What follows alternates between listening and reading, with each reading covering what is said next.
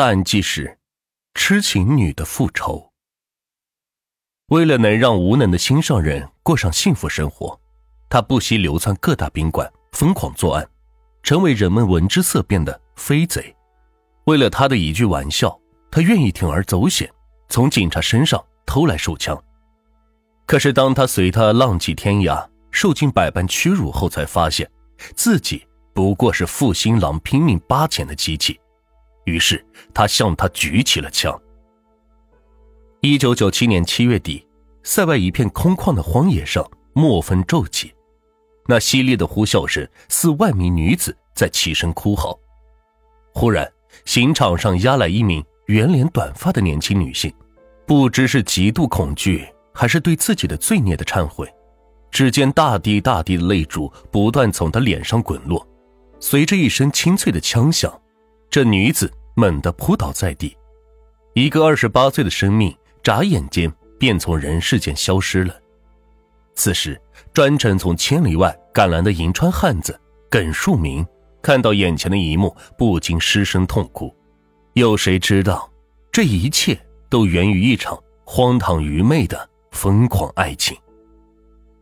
春天的大草原是迷人的，碧绿的原野，带黑的丛林。蔚蓝的天空，悠悠的白云。二十三岁的李杰走出监狱的那一刻，感到外面的世界竟如此美丽，不由大口大口的呼吸起了自由的空气。姑娘家住在内蒙古阿左旗，不仅自幼天资聪慧，大草原的灵气还使她出落的格外娇柔可人。苗条的身材，白嫩的皮肤，一双明媚的大眼睛，扇动着长长的睫毛。简直像是朵娇艳的鲜花。上中学时，她是班上众多男生竞相追逐的白雪公主。可是，由于她对自己容貌的过分自信和陶醉，最后不仅没跨入大学校门，还因结识了一些不三不四的人，开始旷课混迹于社会。母亲是无法管束她，父亲只得对她采取高压措施，捆绑、吊打，限制人身自由。可这时的他已经成了一只野鸟，再也圈不到笼中，只等父亲一离家，他就跳出窗去。时间不长，他便迷恋上了歌舞厅、录像厅，还学会了抽烟、喝酒、玩麻将。为维持花天酒地的高消费生活，最终他成了一名可恶的扒手。一九八九年，年仅十八岁的李杰因盗窃罪被判刑六年。一株含苞欲放的花蕾就这样过早的凋谢枯萎了。置身于警戒森严的高墙内，李杰这才真正体会到了自由的可贵和家中生活的温馨。他决心脱胎换骨，重新做人，用汗水洗刷自己身上的污点。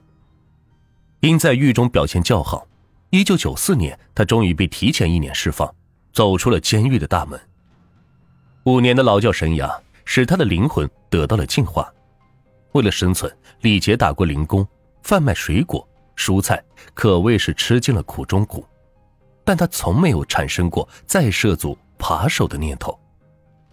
几家歌舞厅的老板见小李貌美，三番五次的出高薪请她当坐台小姐，都被李杰严词拒绝。他说他要痛改前非，做个老实本分的女性。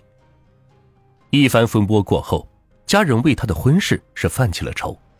她已经是二十三岁的大姑娘，虽长得漂亮异常，因那段不光彩的历史，不少小伙子了解内情后都是退避三舍。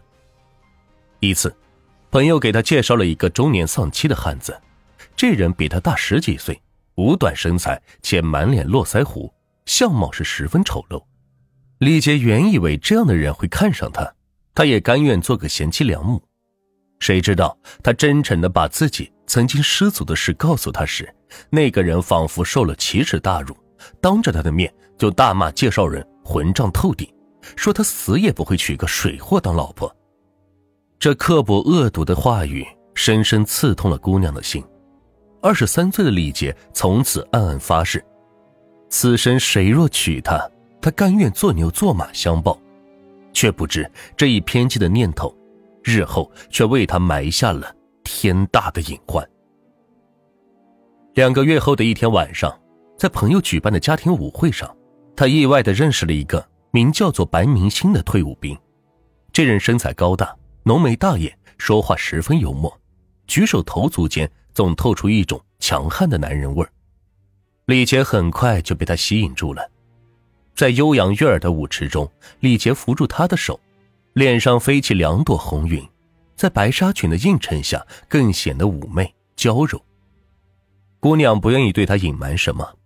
刚认识不久，他就把自己的一切向他和盘托出，没想到他这人格外大度。他说：“人非圣贤，孰能无过？”他根本就不会计较这些。姑娘被感动的真想抱着他大哭一场。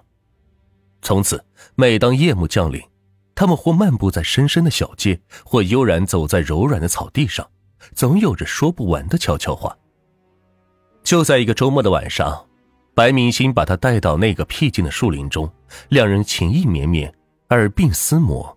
在他的甜言蜜语中，这个在感情中屡受挫折的姑娘就轻而易举的被他占有了。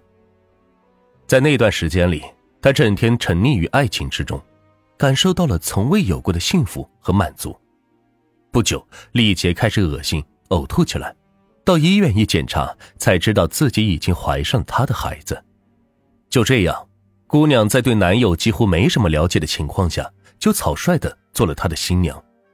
她万万没有想到，外表似梁山好汉的白明星，竟是条惊险狡诈的恶狼。